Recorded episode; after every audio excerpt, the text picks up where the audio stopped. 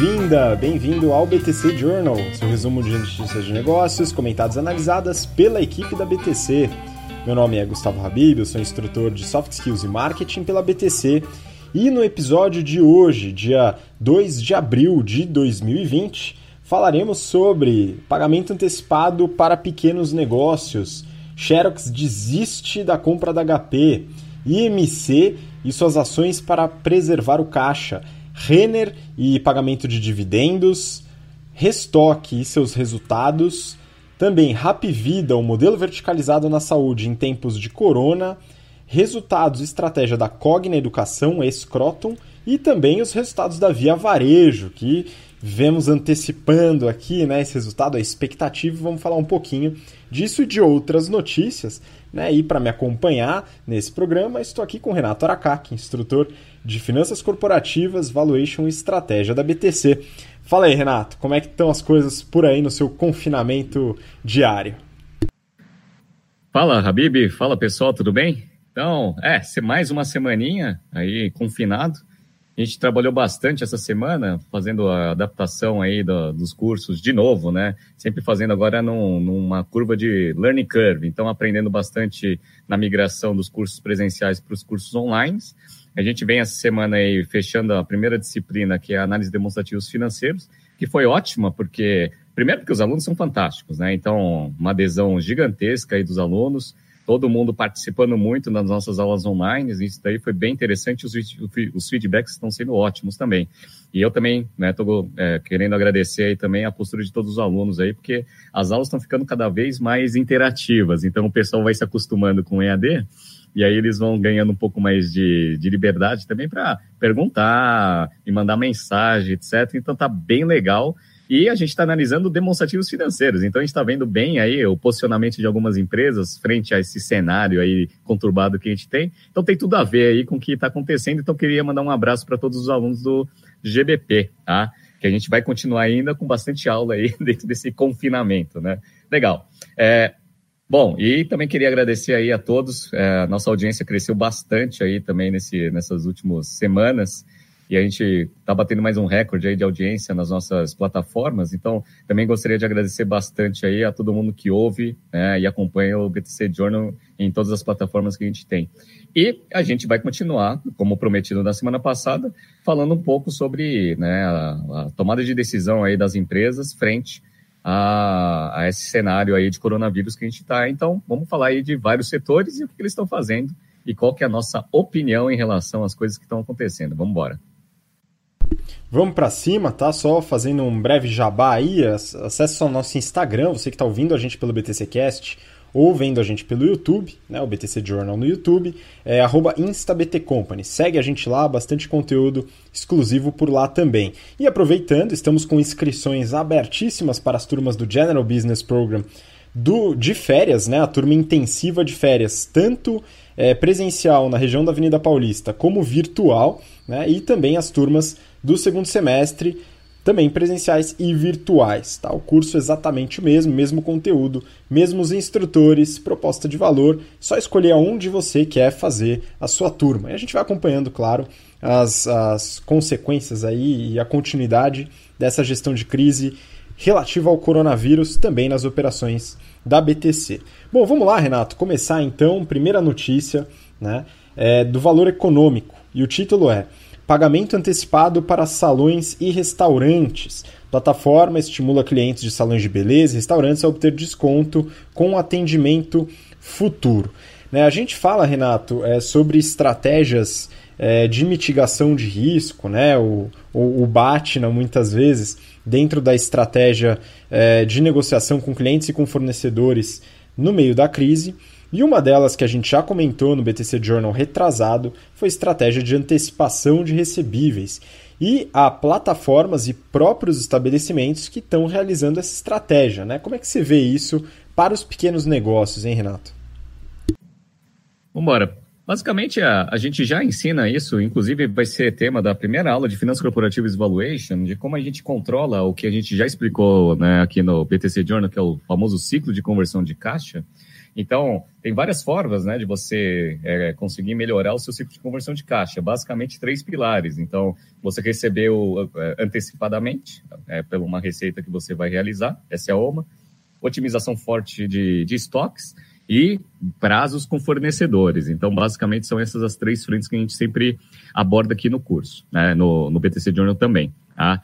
Isso funciona para grande empresa e também funciona para pequena empresa. Então, o que está acontecendo com esses pequenos negócios? Até com o fechamento né, da, da, da circulação, né, de, da proibição aí de abertura de alguns comércios, a galera não tem fonte de receita e tem algumas coisas que você não consegue passar para o virtual, que é o quê? É cortar cabelo. Não dá para cortar cabelo online, né? Então, assim, o cara está com seu negócio fechado, ele não tem fluxo de cliente, ele não tem receita, mas ele tem as contas para pagar, o que, que, ele vai fazer? Então, foi muito legal porque essa notícia ela mostra uma plataforma onde o pessoal vem vendendo antecipadamente né, serviços para conseguir antecipar o recebimento para quando normalizar a situação, você poder usufruir disso no futuro. Obviamente, tem algumas técnicas para fazer isso, então eles estão dando um certo benefício. Ou é desconto, ou é desconto disfarçado, que é compre três e aí ganhe quatro e assim por diante. Para quê? Para conseguir ter um fluxo de entrada mínimo né, nesse período de crise, para conseguir sobreviver por mais tempo principalmente para pequeno negócio, isso é importante, porque linha de crédito para pequeno negócio é uma coisa um pouco mais complicada, né? A gente viu semana passada que a Vale vai e consegue pegar 5 bi de dólares assim, ó, pum, vai lá no banco e pede. Agora vai você, pequenininho, sem colateral, sem fluxo de caixa constante e totalmente né, pequeno, vai pedir empréstimo lá. Primeiro que você não vai conseguir, e se conseguir vai ser aquela taxa proibitiva. Então, antecipar um pouco é até operacionalmente mais saudável, né? Fazer isso e os pequenos negócios vêm fazendo também. Então, cara, todo mundo está se virando da forma que pode. Bem interessante. Muito bom, né? Tem até um caso real do meu barbeiro, né? Que mandou um e-mail justamente nesse sentido, né? Vendendo três cortes de cabelo, ganha o quarto para quem fizer a compra até o final dessa semana, tal, via cartão de crédito. A pessoa vai lá, antecipa esse recebível e consegue pagar as contas, né? E pagar eventualmente os profissionais ali nesse momento de demanda zero, né? Então fica a dica aí para pequenos negócios, pequenos comerciantes, se puderem eventualmente fazer algum tipo de promoção, alguma forma de antecipar seus recebíveis com os clientes, acredito que tem muito cliente disposto a ajudar dessa forma. Tá? Isso daí funciona tanto para empresas que faturam 200 mil reais por ano, como empresas que faturam é, bilhões de reais por ano. É importante aí conhecer as estratégias de gestão de caixa, talvez seja um dos aspectos financeiros mais importantes para quem toca a estratégia do negócio. Bom, vamos seguir então, né, falando rapidinho. A gente comentou, Renato, na semana passada sobre a Xerox, né? Eu peguei aqui uma notícia da Forbes com o título: Xerox desiste de oferta hostil de compra da HP por 35 bilhões de dólares. Né? Como havíamos previsto, né, Renato? Não faz o menor sentido essa compra nesse momento e aparentemente o coronavírus deu um pouco de consciência na cabeça do pessoal da Xerox, né? Pois é. Bom, a gente tinha até comentado, foi duas semanas atrás que a gente tinha comentado isso, né? A gente vem acompanhando esse caso, a Xerox, que é uma empresa muito menor, fez uma oferta gigantesca pela HP. Os acionistas da HP não estavam querendo fazer essa fusão, né? Ficaram lá enchendo o saco, tal, não sei o quê, né? Os acionistas não, os gestores, né? Então, os administradores não queriam. Aí eles foram para uma oferta hostil para tentar falar com os controladores diretamente para tentar fazer esse meio campo. E eles já tinham marcado todas as, as assembleias ali para ver se saía o negócio ou não. Veio o coronavírus, o valor da HP caiu para menos da metade do que era antes, ou seja, aquela oferta lá agora é astronômica. Provavelmente os acionistas da HP agora queriam fazer, não, vamos fazer rápido, né? A Xerox falou assim, ah, agora não quero mais fazer, não. e aí foi ótimo, né, para a Xerox que evitou uma grande cagada. Muita gente no mercado já estava questionando, achando que o valor que eles estavam oferecendo para a HP era muito alto. E aí, nada como um coronavírus, né, para trazer um pouco de consciência aí para a galera, para preservação do caixa, para não fazer loucura. Então, ó, e mais um beneficiado aí pelo coronavírus, Xerox, agora vai ter que se virar para ver como que vai sobreviver nesse momento turbulento, mas pelo menos com 35 bi aí preservado aí de uma operação de fusão que, ao meu ver, era muito exagerada. Pois é, né? Acredito que estrategicamente, dada a situação atual, é, abrir mão de caixa ou linhas de dívida gigantescas talvez não seja a melhor estratégia no momento. Né? Vamos seguir então. Próxima notícia né, também falando um pouco da crise, da gestão da crise, né, eu peguei aqui do valor econômico. IMC, dona do frango assado, faz ajustes para preservar caixa em meio à crise. Rede antecipou fechamento de lojas do Viena e cortou 30% dos funcionários no país. A IMC é uma empresa que a gente já avaliou aqui no BTC Journal, então se você não viu, né, você está acompanhando agora, volta lá no histórico, a gente tem dezenas e dezenas de episódios, daqui a pouco a gente chega na centena, né? É, e tem avaliação do modelo de negócio, estratégia e financials da IMC, né? Que não só é dona do frango assado, como é dona da rede Viena e também recentemente adquiriu as operações Brasil de KFC e Pizza Hut, né? A operação que a gente também comentou aqui. Né, Renato, IMC está numa situação complicadíssima. Como é que você vê a IMC hoje dentro dessa crise, hein? Legal, vamos lá. Bom, me perguntaram, porque essa notícia ela saiu e aí os alunos me perguntaram por que a IMC, né, e o mercado tem tanta dúvida em relação à IMC, sendo que né, as outras também estão passando por dificuldade, né? Bom, a MC ela tem um problema né, estrutural que é o seguinte: é, primeiro que ela, ela tem muita loja, então ela tem 512 lojas, sendo que dessas 512, 262 são lojas próprias, então as outras são franquias. Tem no Brasil, na Colômbia, nos Estados Unidos, etc. Mas o grosso, obviamente, é Brasil. E aí o que, acontece? É, você teve lá o fechamento do comércio, dos shoppings, etc. Então, essas lojas de todas as marcas que a gente acabou de falar, KFC, etc e tal, algumas estão trabalhando com deliveries, outras não. Tá? Então, o fluxo já caiu de receita. Beleza. Aquelas de rodovia, que são as grandes, os grandes fluxos né, de receita que eles tinham lá de, mel, é, frango assado, etc e tal, é, reduziu pra caramba né, o fluxo. Né, algumas tiveram que fechar. E você trabalha com estoque perecível. Esse é um grande problema, porque o estoque perecível, você dimensiona ele para um determinado, né, uma curva de venda, tá? Beleza. Alguma coisa estraga, porque você sempre erra, mas beleza, é um índice controlado de perda. Com uma queda abrupta de receita, você já está com estoque dimensionado, cara, já está nas lojas, não tem muito o que fazer, né? E aí o que vai acontecer com esse estoque? Ele, ele estraga, e aí ele estraga, ele entra como perda. E aí o que acontece? Com menos receita, com uma perda gigantesca de estoque, consequentemente os resultados eles são péssimos. E aí, um agravante ainda nessa situação é a IMC ainda se alavancou ano passado, até nesse processo né, de crescimento que ele tinha feito lá, a junção lá com as marcas lá do Carlos Wizard, etc e tal. Então foi pego bem de surpresa, né? Então estava lá se reestruturando, o ano nem estava tão bom assim, em 2019 eles só tiveram um crescimento de 2,4%, é, de performance de vendas né, nas lojas do Brasil. Estados Unidos e Caribe caiu, então eles estavam passando já por dificuldade. Fizeram essa junção aí com as marcas da, do Carlos Wieser, alavancaram a empresa e aí veio a porra do coronavírus, tá? Então, assim, por isso que a galera tá com bastante dúvida em relação ao modelo de negócio deles. Ano passado, só para a gente pegar aqui alguns números, eles tiveram um bi 600 de, de receita líquida contra um bi 580, ou seja, ficou minimamente constante ali em termos de receita líquida. O lucro bruto ele também se manteve constante ali em 512, próximo de 510 de 2018. Só que, cara, o que aconteceu?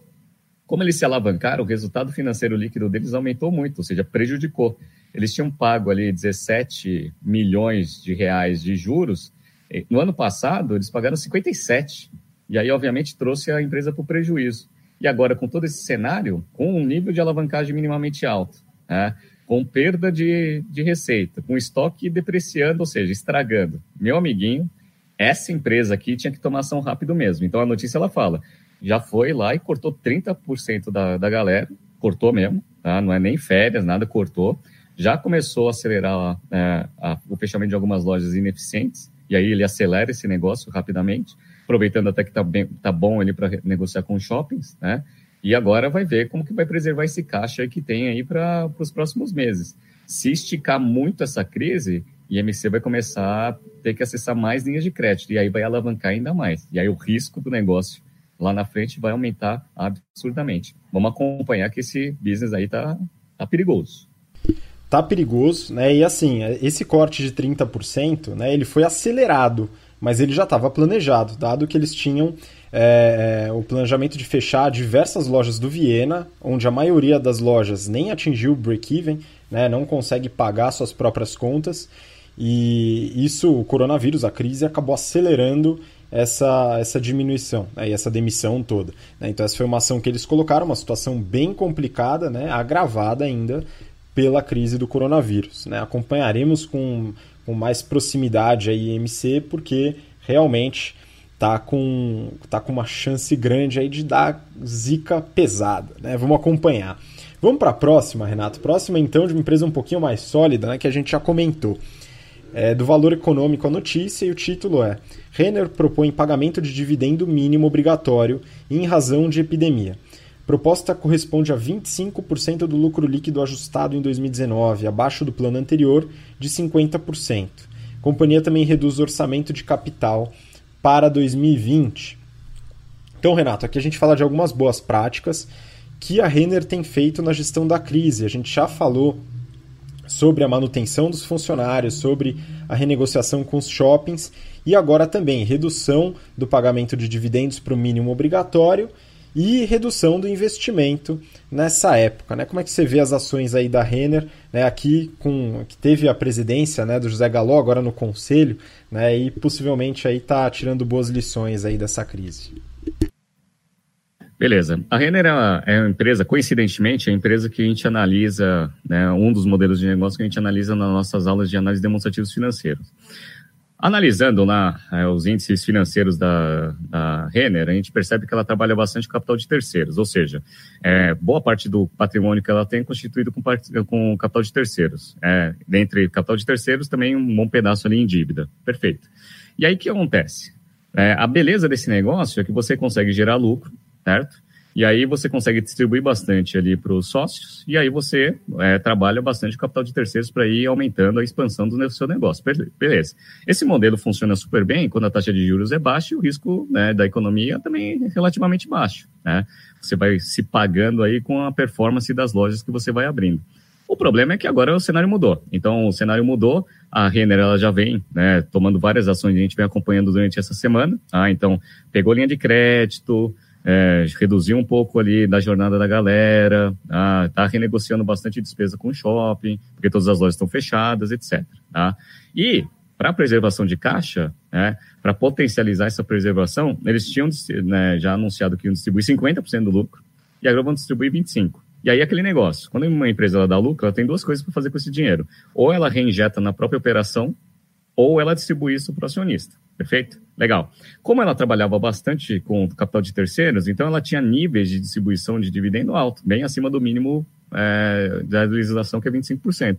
Só que agora o cenário mudou, né? Então, a primeira coisa que eles fizeram, né, fora todas essas ações, é, cara, a gente tinha falado que ia distribuir 50%, vamos pegar 25% e vamos pegar os outros 25% e vamos reinjetar na operação, porque o, o, negócio agora é caixa, tá? Essa foi a primeira coisa. E aí depois aquele negócio que a gente já tinha comentado também, plano de investimento. Meu, o cenário mudou, né?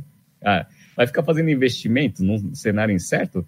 Cara, reduz o, o target aí de, de, crescimento do negócio, fica com o dinheiro no caixa até ver a coisa estabilizar. Estabilizou, beleza, aí você refaz o plano. Não fica fazendo investimento no momento que você nem sabe o que vai acontecer amanhã, correto? Então a Renner está tá no caminho certo, tá? Como uma empresa que sempre foi bem gerida, está tomando ações que, ao meu ver, pelo menos, né, são as ações possíveis e corretas no, no, no curto prazo. Vamos acompanhar. Muito bom, né? E só adicionando aí, para quem não acompanhou o episódio passado, a gente falou de algumas ações da Renner é, no sentido de ajudar os seus stakeholders, tá? tanto fornecedores como os franqueados propriamente. Né? E isso também é associado com a Vale, que fez uma ação no mesmo sentido e a gente falou sobre isso no episódio passado. Então você que não acompanhou, volta lá, que tem muita estratégia de gestão de crise que a gente fala, que é importante para você entender essas boas práticas que as empresas estão fazendo e principalmente as más práticas que muitas empresas também fazem. Não, só adicionando, né, na parte de franquia, né, não era Renner, né, era Arezo, tá? Mas assim, só para adicionar porque a Renner não tem franquia. Ah, obrigado. É, é só uma informação adicional. Não, boa, corrigindo, tá certo. Eu acabei confundindo. Mas vamos lá, mas de qualquer forma, a Renner, no, na gestão dos fornecedores, está também fazendo um bom trabalho. E agora acredito que na distribuição de dividendos, né, isso pode ter um resultado no valor das ações. De qualquer forma, é, isso é, é, é uma ação importante dentro do aspecto da crise. Investidores muito provavelmente vão compreender essa ação se estiverem buscando o benefício do negócio. Bom, vamos seguir Próxima também falando de varejo, hein, Renato? É, dona da Lely Blanc reverte lucro com perda de 169 milhões de reais no quarto trimestre.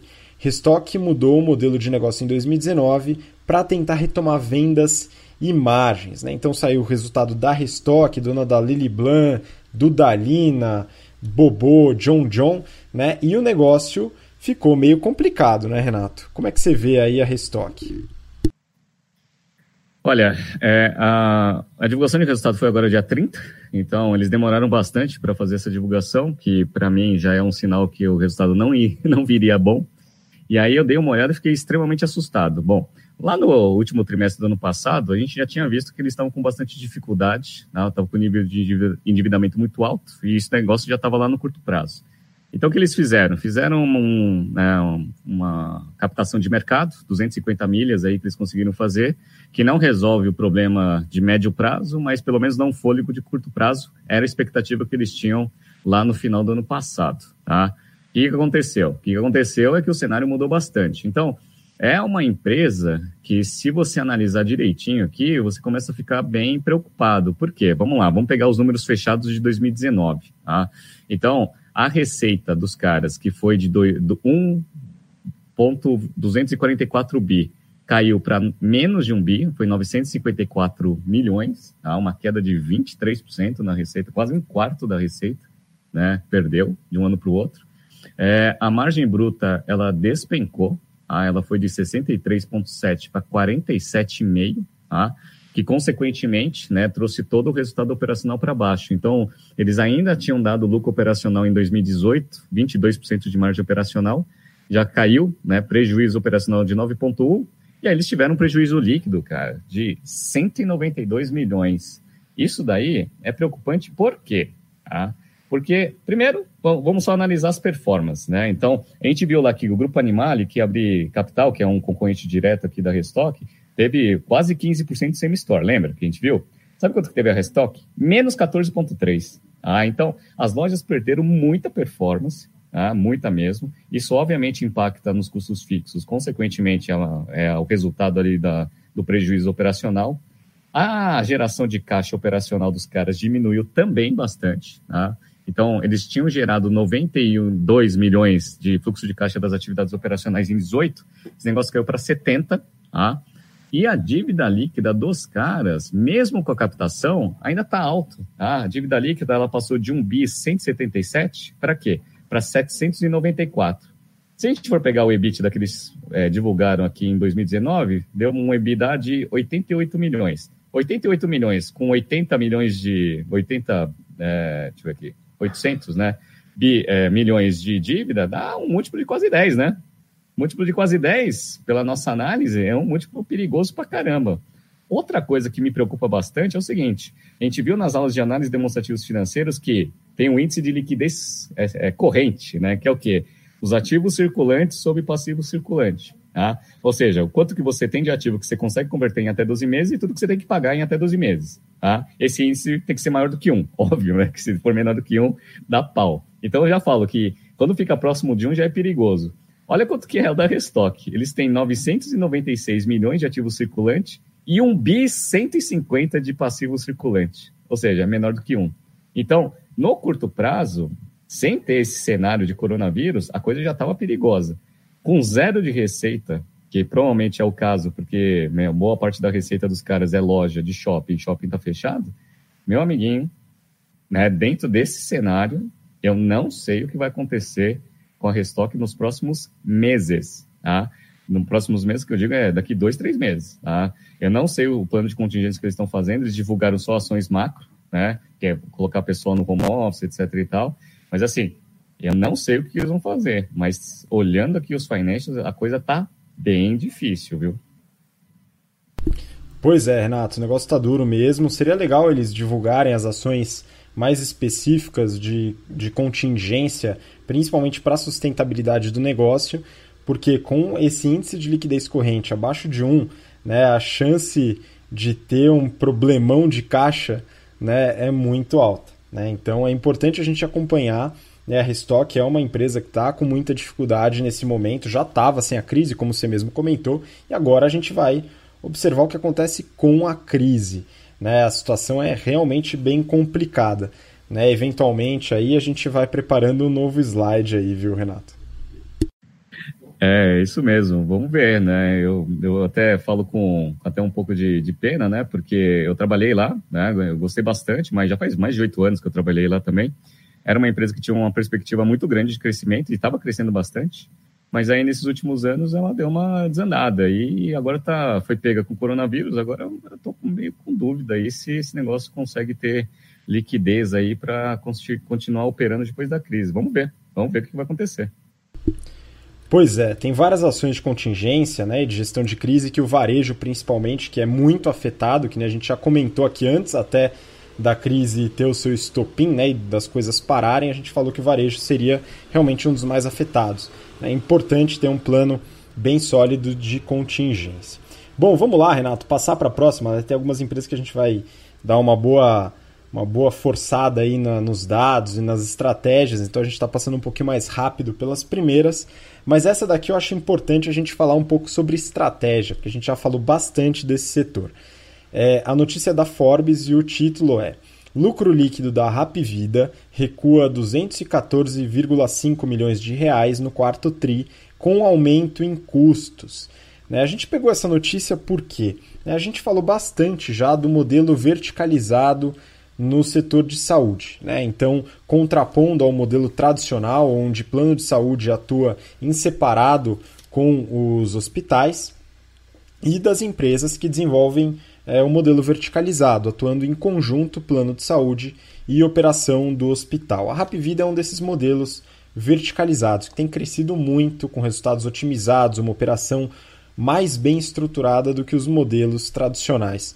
Né? Só que agora a gente tem uma situação, né? além dessa queda de resultado da App Vida especificamente no ano passado, tem a situação do coronavírus. E aí, Renato, queria ver a sua visão aí sobre esse modelo, tanto em relação à App Vida como em relação a uma crise sanitária. E aí, o que, que você acha? Vamos lá. É, é, engraçado porque ano passado a gente acompanhou muito de perto a estratégia tanto da Rapvida quanto da Notre Dame.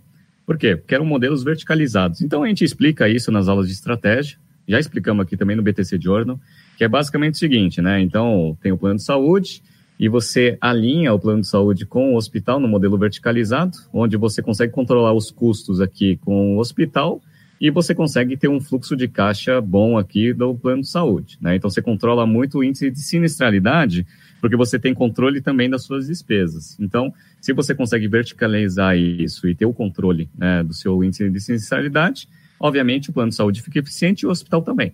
Tá? Então, basicamente era esse o modelo que era fantástico, que a gente mostrava, que era a tese aí de crescimento da Notre Dame e da Rapvida. Perfeito. Aí eu lembro até hoje, né, numa aula, num sábado, ano passado, de um aluno eu explicando o modelo, eles falaram assim, ah, o modelo é bom. Qual que é o contra desse modelo, né? Aí eu brinquei, né? Eu falei assim, ah, o contra é, sei lá, ter mais um surto aí de H1N1, mas assim, ser descontrolado no Brasil. E aí o que acontece? Quando você tem um modelo aberto, né, você tem um hospital, e aí você não tem verticalização com o plano de saúde, o plano de saúde vai sofrer, porque o índice de sinistralidade vai explodir, né? mas a receita do hospital vai ser boa, né? Por quê? Porque você vai ter um monte de gente indo para o hospital e a receita dele aumenta, perfeito? Tá? Então, olha assim, modelo verticalizado é no, na, é que nem casamento, né? É no momento bom e no momento ruim. No momento bom, cara, todo mundo distribui os lucros. No momento ruim, todo mundo distribui a perda. Então, esse que é o problema. E é esse o problema que vai ter nesse modelo agora, né? Que era um modelo super vencedor até aparecer coronavírus. Então, assim, o índice de sinistralidade dos caras já estava aumentando um pouco, tá? Tava chegando ali próximo dos 69 e pouco, principalmente porque eles estão, eles têm que, tinham, né? Porque agora já está é, aberto aí a, a prorrogação para eles constituírem um caixa ali, uma, uma provisãozinha para SUS, tá? no plano de saúde. Tá? Então, eles tinham que fazer isso, esse negócio estava impactando bastante o índice de sinistralidade deles, tá? já estava chegando em 69. Isso daí, só um pequeno aumento do índice de sinistralidade que aconteceu no quarto TRI, já deu essa, essa notícia aí da, da, da Forbes, que foi a queda do lucro líquido.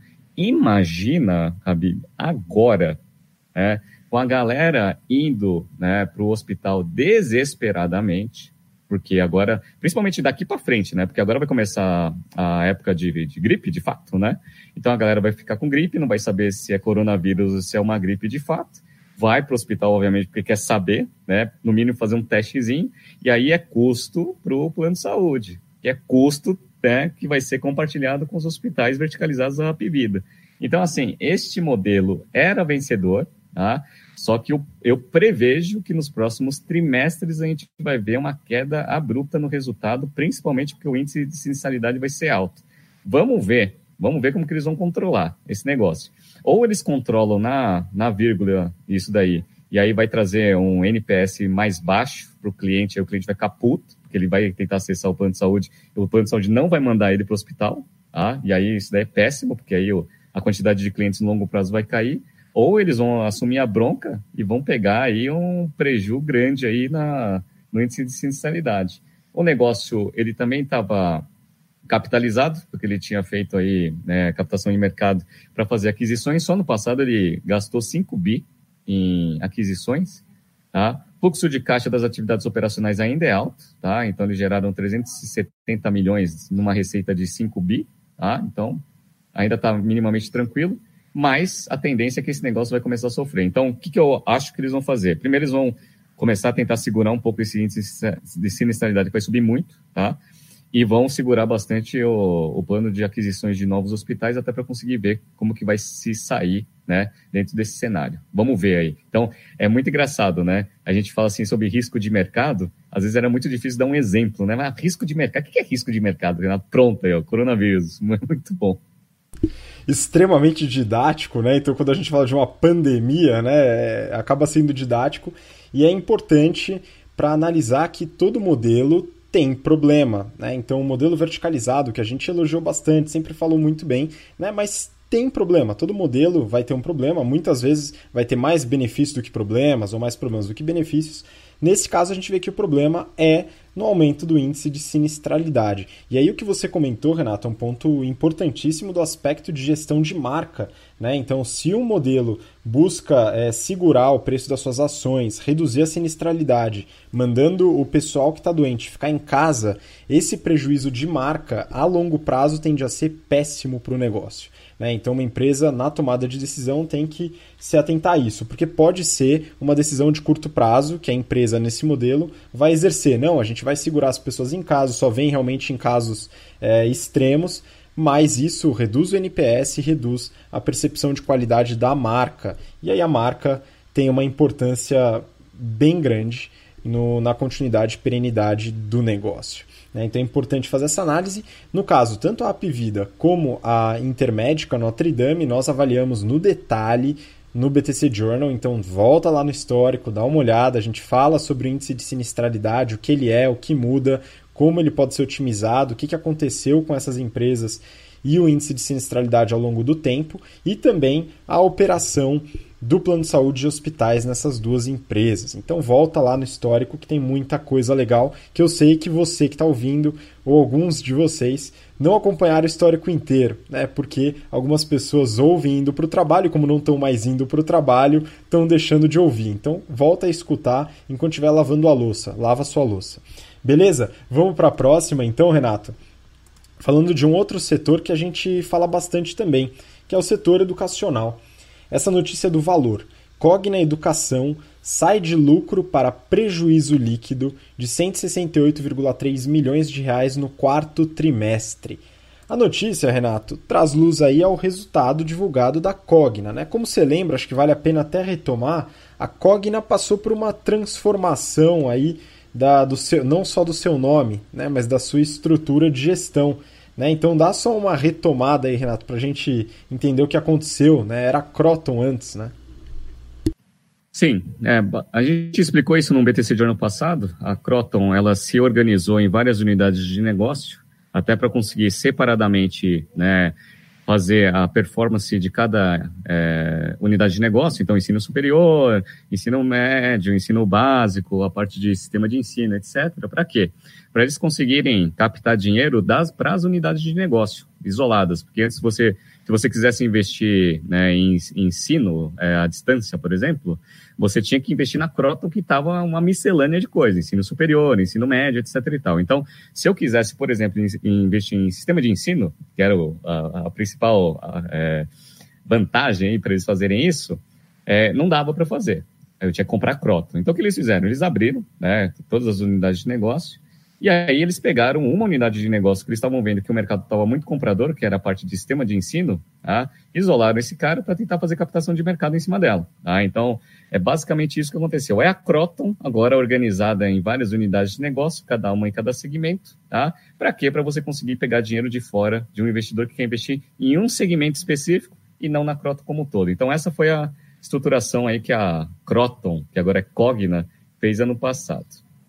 E os resultados, ô, Gustavo, só para só ver, você deu uma olhada aí na, no, no, nos resultados, vamos ver aí se essa empresa ela está bem também em relação ao cenário que, que a gente está vivendo, porque semana passada a gente falou da Anima, então é legal a gente até né, pegar mais uma empresa do setor de, de educação para ver como essa né, está se portando aí em termos de resultado pra, em 2018 e quais são as perspectivas aí para 2019 né, e as perspectivas agora para 2020. Pois é, Renato, eu fiz algumas. Uh, peguei aqui os resultados né, do ano consolidado de 2019, que eu acho legal também a gente avaliar o ano como um todo, né, e tem alguns pontos de atenção aqui na Cogna eu queria ilustrar. Né? No caso da Anima, a gente falou muito sobre as ações é, de gestão de crise, então passar toda a operação, mais de 140 mil alunos para o EAD, né, também é, cancelar os novos investimentos. Eles captaram muito dinheiro né, através de um follow-on é, primário e colocaram muito dinheiro no caixa. Iam realizar aquisições, como eles já estão realizando, principalmente focado para a educação na área da saúde, mas vão segurar, né, dado é, o problema do coronavírus atual. É, o da Cogna, eu peguei o resultado aqui. Né, e sem falar do aspecto de crise, eu queria falar do aspecto da estratégia do negócio.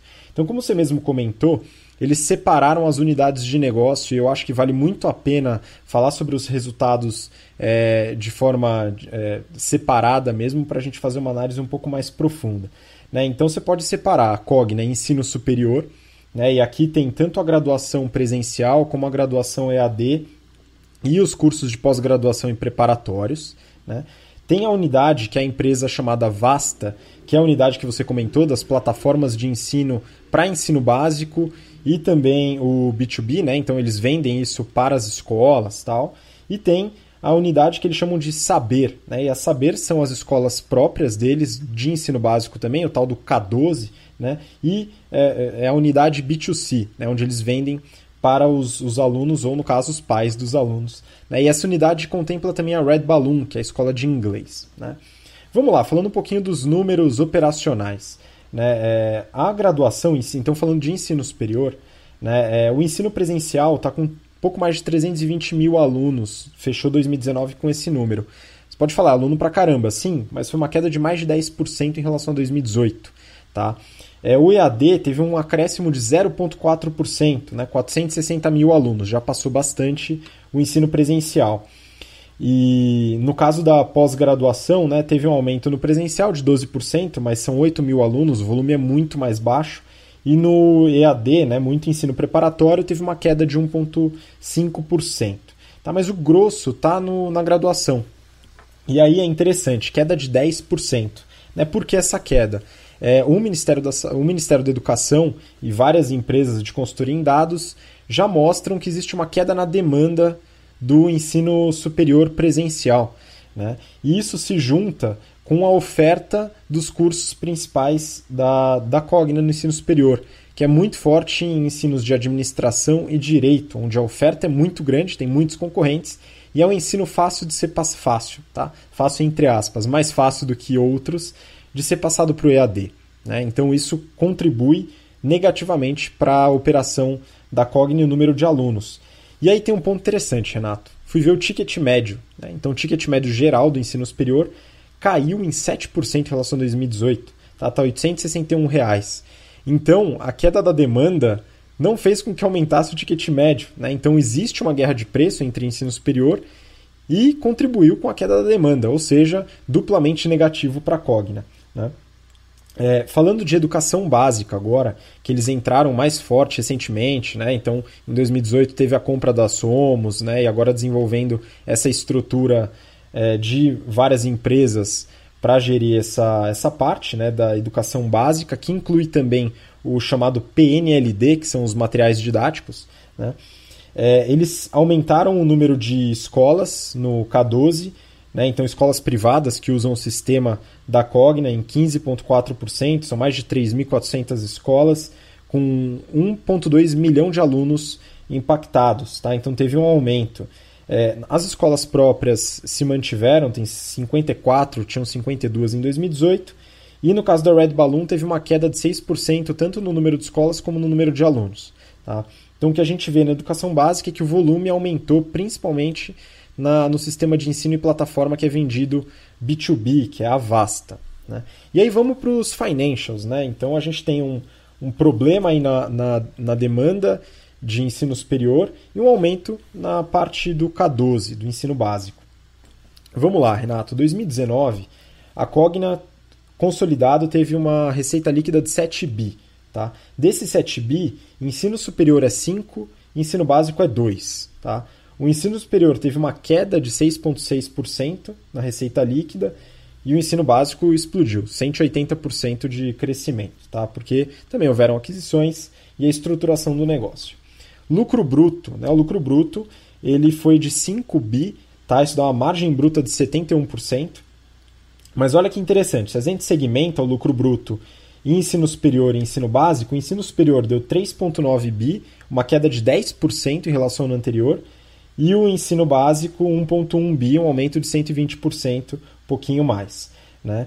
E se a gente falar da margem, né? então a operação mesmo, os, os custos relativos aqui, é, a margem caiu nos dois segmentos, tanto ensino superior como ensino básico. Né? 2,8 pontos percentuais de queda no ensino superior para 78,5%, então é alta a margem ainda assim. E ensino básico, 52%. A queda foi de 14 pontos percentuais. Né? Então é, teve esse problema aqui na margem. E esse problema ele continua na margem operacional. Então se a gente desce mais um pouco no DRE, o lucro operacional foi de 3 bi, teve uma queda do lucro de 21% no ensino superior e um aumento aí de 130% no ensino, no ensino básico, e a margem operacional, que é de 42% no consolidado, caiu 8,5 pontos percentuais no ensino superior e caiu 7,6 pontos percentuais no ensino básico. Ou seja, a, a, a, a, operação ela está perdendo performance né, de acordo com a margem. Isso é um problemão. Né? Margem EBITDA sustentável ainda, EBITDA de, uma margem EBITDA de 34,5%, dá 2,5 bi mais ou menos. Né? Margem líquida ajustada 11%, e lucro líquido de 770 milhões, tá? Lucro líquido também ajustado, e esse lucro líquido teve uma queda de quase 50% em relação a 2018, né? Então, beleza, o que a gente vê com isso, né? com esses dados que estão disponíveis aí para gente? Teve um aumento de volume, né? um aumento de receita, principalmente no ensino básico, só que uma queda de performance muito forte né? E no caso do ensino superior, também uma queda de receita, que é a, a, a unidade mais relevante do ponto de vista de volume financeiro. Né? Falando agora de caixa, né? em 2019 a posição de caixa, Renato, foi de 840 milhões e uma dívida líquida de 7,5 bi de reais. Né? Isso daqui dá uma alavancagem gigantesca. Né? Se pegar o EBITDA, isso daqui é gigantesca não, mas 3. É uma alavancagem de 3 que já é um pouquinho puxado. Né? Só que eles fizeram, nos 47 minutos do segundo tempo, um follow-on de 2,5 bi de reais, né? que está um pouquinho mais tranquilo para passar pela crise. Né? Mas olha só que interessante, só para fechar os números. Né? Free Cash Flow de 2019, Renato, foi de 1,76 bi negativo. Tá? O Free Cash Flow contra 155 milhões positivo em 2018. Tá? Então, é, é uma empresa que está sólida, está lucrativa, tem bastante caixa, mas está com redução na sua principal linha de receita, que é ensino superior, e uma redução operacional em todas as linhas de receita, uma redução de performance né, através das margens em todas as linhas. E aí tem um ponto que acho que você viu no detalhe, que é o PDD, né, Renato? Como é que está o índice aí de, de pessoas que estão inadimplentes? Pois é, é, essa divulgação de resultado que eles fizeram foi é, bem detalhada, porque eles até conseguiram ter tempo de aumentar um pouco da provisão de devedores duvidosos deles, né? Então, assim, o ensino superior ele é muito mais alto do que o ensino médio e o básico, mas dado que a relevância de receita né, no total do negócio, o ensino superior ainda é muito relevante, ele é o que importa aqui para a gente ver o risco do negócio. Então, eles aumentaram, só para você ter uma ideia, eles aumentaram 17 pontos percentuais na provisão né, do ensino superior dentro desse cenário de incerteza de coronavírus. Qual que é o problema? Ah, mesmo aumentando bastante, foi lá para quase né, 29,9 ali que eles tinham é, divulgado, né, uma provisãozinha. É, ele tem um problema que é o seguinte: eles estão anunciando, é, o Galinho até mandou uma mensagem lá para um, algum veículo de imprensa falando que ele não vai, não, e não tem planos de diminuir ticket médio. Tá? Que existe uma guerra de preço, etc e tal, e eu não vou entrar. Cara, eu já ouvi essa, essa mesma frase de alguns líderes de mercado que estavam vendo o seu negócio cair e não acompanharam é, a guerra de preço até para dar uma segurada na estrutura do negócio. Tem negócio que faz sentido você não baixar preço, eu entendo, isso daí a gente até ensina em estratégia, mas tem outros negócios que não. Quais são esses negócios? Principalmente aqueles que são muito alicerciados em custo fixo. Então vamos lá. O curso, curso presencial dos caras é o que tem custo fixo pra caramba. Por quê? Porque você tem um prédio, você tem lá um monte de sala, você tem equipamento, etc e tal. Aí tem professor, isso daí tudo bem, você até consegue dar uma, dar uma deixar ele um pouco variável, né? Dependendo de como você faz os contratos. Mas assim, cara, vai caindo a quantidade de pessoas né, no ensino superior, vai diminuindo o nível de ocupação dos prédios, consequentemente o custo do prédio ele continua lá, né? Então, assim, se eles não acompanharem, né, principalmente nesse, nesse cenário, né, coronavírus, a galera, né, o, o índice de é, desemprego vai aumentar bastante, a galera vai ter muito mais dificuldade de pagar as mensalidades, e se você não flexibilizar, tanto em termos de prazo quanto em termos de ticket médio, alguém vai fazer, e esse alguém vai captar esse cara e vai baixar a base de alunos mais do que já está baixando no ano de 2019, que nem foi um ano tão ruim assim, né? Então, assim, eu acho que é prudente que a Cogna reveja um pouco né, da sua estratégia de defesa de mercado, até porque é, não manter ticket médio é, nesse cenário e não flexibilizar pagamento, essa provisão adicional de 17 pontos percentuais aqui no índice de inadimplência, eu acho que esse negócio vai estourar. Ah, vai ser até um pouco maior no próximo trimestre. Enfim, vamos ver. E aí, aquele negócio que foi da Anima, né, também, né? Como você mesmo falou. Esses caras, né, fizeram um follow-on no momento correto, tá? Então foi lá aos 47 do segundo tempo, jogaram dois bi e meio para dentro. Aí, por quê? Porque o índice estava mal, cara. A, a Croton não estava folgada, ela estava com índice de dívida líquida sobre EBITDA de três vezes. Tá? Agora deu uma melhorada. A ideia deles era investir na plataforma de ensino à distância e também na parte de ensino de medicina, que eles veem que tem barreiras competitivas um pouco melhor do que curso de administração e curso de direito. Mas agora aquele negócio que a gente já falou lá atrás, meu, qualquer investimento pesado, meu, vai ser postergado. Para quê? Para a preservação do caixa, para ter um pouco de visibilidade no cenário. Vamos ver aí a Croton quais são os passos futuros desse negócio, mas eu acho que ela vai ser bem atingida se ela mantiver esse posicionamento em termos de precificação para ensino superior. Pois é, eu concordo plenamente e adiciono um ponto, né? Além dos custos fixos, né, para você não entrar numa guerra de preço, você tem que ter uma proposta de diferenciação forte, né? Tanto de marca como de estratégia do negócio, que não é o caso do ensino superior da Cogna, né? Então não é essa estratégia, estratégia de diferenciação não faz parte da empresa. Então acho muito difícil que eles não entrem nessa guerra de preço, né? Se não entrar, pode ser um erro estratégico. É, o que eu acho, Renato, vendo pelos resultados da operação e também a tendência do ensino superior de reduzir o presencial em diversos cursos, né, para não dizer todos, né, porque tem estudos apontando que todos os cursos presenciais estão com queda de demanda. Né, é, e essa redução operacional, eu estou achando, Renato, que a Cogna é a nova Cielo.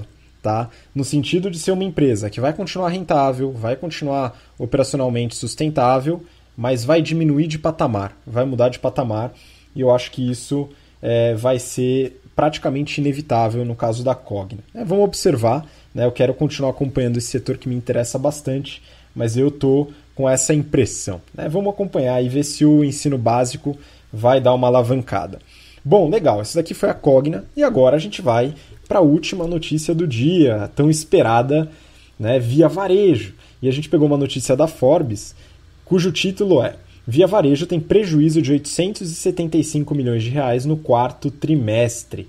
Né? Aqui falando da notícia, né, fala do, da liberação dos resultados, mas eu queria, Renato, que você comentasse. Né? A gente já vem falando sobre a Via Varejo, na expectativa do resultado, e eu quero saber se se cumpriu a expectativa que a gente tinha, que o resultado ia ser problemático, para ser aqui bem, bem tranquilo no adjetivo. E aí, cumpriu sua profecia ou não? Sim, finalmente, né? A gente está com muita expectativa aí pelo resultado da Via Varejo. Por quê? Primeiro porque a gente tinha analisado no final do ano de 2019 que o setor onde ele, Magazine Luiza, B2W e um monte de outras empresas atuam, ele teve um crescimento muito tímido né, em relação ao ano de 2018. Então, a gente ficou com isso na cabeça. Aí o que aconteceu? Primeiro, quem divulgou o resultado foi o Magazine Luiza. Um puta semestor, crescendo pra caramba. E aí a gente já alertou, falou assim, ó, se o mercado se manteve com crescimento tímido e a Magazine Luiza explodiu de crescimento, falei assim, cara, B2W via varejo, se não, ou uma, ou as duas foram mal, tá? Aí que foi, B2W divulgou o resultado. Aí crescimento tímido, ou seja, na, na linha ali do crescimento do mercado. Falei assim, então, é certeza absoluta que vai ter queda de receita na via varejo. Adicionalmente a essa expectativa, para a gente confirmar, ainda tinha a expectativa que eles divulgaram né, no, no final do ano passado a descoberta de uma fraude né, contábil que eles identificaram principalmente na parte de provisão de risco trabalhista.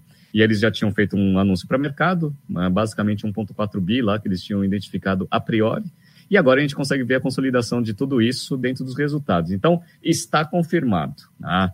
A Via Varejo ela teve uma queda de receita líquida, né, uma queda de quase 5% em relação a 2018 só em termos absolutos, né, foi 25 bi 655 de receita quanto contra 27, né, de 2018. A margem bruta caiu também, tá, uma desgraça, foi de 29.8 para 28.6, tá, uma queda relevante. E aí houve uma queda muito grande no EBITDA da empresa. O EBITDA foi de 2 bi 46 para 1 bi 76, quase 50% de queda de margem EBITDA. E, obviamente, o lucro foi uma desgraça, né? Porque foi prejuízo. Já tinha dado prejuízo em 2018, né? Que foi 291 milhões de prejuízo. O prejuízo agora foi 1 bi 443. Olha que desgraça, tá? Bom, vamos lá. Aí, boa parte desse prejuízo, ele é explicado pelo quê? Pela baixa contábil. Ah, então, o que, que eu fiz? Eu fui ver o quanto que, né? Aí é legal, né? Se vocês tiverem curiosidade para saber como que foi a investigação, tá? Como que eles descobriram, o que, que eles fizeram, na divulgação da Via Varejo tem todos os relatórios da Ernest Young. Então a Ernest Young ela foi, explicou o que, que eles identificaram, como eles quantificaram, etc. Então tá bem detalhado lá, tá? Então assim, eu fui dar uma olhada e aí um grande impacto que teve ali no resultado de 2019, ele ficou contabilizado lá em outras receitas e outras despesas, tá? Majoritariamente foi a parte de provisão. E aí eu fui dar uma olhada no tamanho desse negócio no final, né? Então eu fui lá, dei uma olhada, abri as provisões, e aí assim, ó, vou falar as provisões que eles tinham no final de 18. Era assim, ó, riscos tributários ali, eles tinham lá uns 150 milhões provisionados, previdenciário e trabalhista uns 700 milhões, e cíveis e outros 128 milhões, no total ali da provisão, 977 milhões. Então, eles estavam estimando que poderiam ter essa perda. Aí, o que eles viram? Eles viram que é, houve alguns indícios que ah, os relatórios que os advogados né, e as assessorias jurídicas estavam demonstrando, que eles estavam usando como base para fazer essa provisão, eles estavam minimamente incorretos ou estavam com indício de ter alguma influência né, da gestão aí anterior da Via Varejo para diminuir o valor do risco para você conseguir provisionar menos. Aí eles fizeram essa investigação e viram que o risco é um pouco maior. Tá? Então vamos lá. Tributário não mudou muita coisa, tá? Até diminuiu. Então eles viram que eles estavam provisionando até um pouco mais. Mas dentro dos 977, tributário era 150, então era pouco. Qual era o grosso da provisão? Era trabalhista. Olha o trabalhista, galera. O trabalhista passou de provisão de 700 milhões para 1 bi e meio. Tá? Mais do que dobrou o negócio. Eles adicionaram 2 bi tá, de provisão é, em 2019, eles pagaram algumas coisas, fizeram algumas baixas, aí no final deu, é, foi, passou de 700 para um bi meio. Tá? Ou seja, eles estavam dimensionando o risco muito baixo. Tá? Eles estavam com o dobro de risco do que eles estavam provisionando. E aí eles descobriram isso lá na investigação interna. E o risco civil e outros, ele também subiu. Em termos percentuais, ele até subiu mais do que o previdenciário. Mas como ele pesa menos, em termos absolutos, ele pesou menos. Ele passou de 128 milhões de, de risco para 323, tá? Então você soma tudo isso, a provisão que era 977 foi para 1 bi 865, cara, mais do que dobrou, né? É, do, quase dobrou né, a provisão de um ano para o outro. E aí, obviamente, esse negócio tem uma contrapartida lá no DRE. E aí, cara, destrói o resultado. Aí eu falei o seguinte, falei, bom, beleza, né? É um efeito né, de provisão, vamos ver se isso daí influenciou o fluxo de caixa das atividades operacionais, porque é isso que de fato né, é, acontece. Porque às vezes você faz a provisão, às vezes esse negócio é só lá na frente, então não vai ter muito problema. Então, eu tirei isso lá da demonstração de fluxo de caixa deles e fui ver assim, tira esse efeito das provisões e vê de fato quanto que eles geraram das atividades operacionais. E aí que você vê a preocupação do mercado com a Via Varejo, tá? Inclusive, hoje eu li uma, uma notícia que a XP já saiu vendendo a ação da Via Varejo a roda depois que viu o resultado, tá? Por quê? Em 2018, apesar de eles terem dado 291 milhões de prejuízo, eles tinham gerado das atividades operacionais caixa em 1 bi 655. Beleza, então deu prejuízo, mas estava gerando caixa operacional. Perfeito. Agora, cara, eles tiveram prejuízo de 1 bi 433, só que eles queimaram 2 bi 196, ou seja, quase 2 bi 200 de caixa, tá? Queimou muito caixa operacional, o que fez, obviamente, o caixa da empresa diminuir para caceta, tá? E aí o caixa, só para vocês terem uma ideia, o caixa com o que eles podem antecipar de recebível, tá? que é o caixa líquido que eles podem contar com, ele passou de 4 bilhões 442 no final de 18 para 2 bilhões 215, ou seja, eles estão com metade do caixa, tá? Agora para 2020. E aí você fala assim, pô, ficou perigoso, mas pelo menos eles estão passando por um processo de reestruturação. Beleza. Aí vem coronavírus, mano, fechando praticamente todas as lojas físicas. Eles estão mantendo lá as lojas, a loja online funcionando, mas a queda de receita, pelo que eu venho acompanhando de todos os varejistas que eu tenho contato, é que mesmo online, nesse mood, né, tá caindo também a receita. Então ele não vai segurar. E aí, o que, que vai acontecer com a Via Varejo? Aí eu não sei o que vai acontecer. Eu só sei o seguinte, porque eu não sou analista de mercado, então ninguém confia na minha, na minha, na minha, na minha opinião. Mas a XP, que foi uma das grandes patrocinadoras lá do Claim, saía entrando e comprando tudo lá via varejo, vendeu mais da metade das ações que tinha, acho que foi ontem, anteontem, tá? Então, meu, tá, tá dureza aqui a via varejo, hein? Então, conforme a gente tinha previsto, foi uma desgraça esse resultado. Pois é, Renato. E agora, né, com tudo fechado, vamos ver o que acontece. Eles continuam vendendo e-commerce e tal, isso ajuda um pouco, né? Mas as perspectivas para 2020 talvez não sejam tão positivas assim.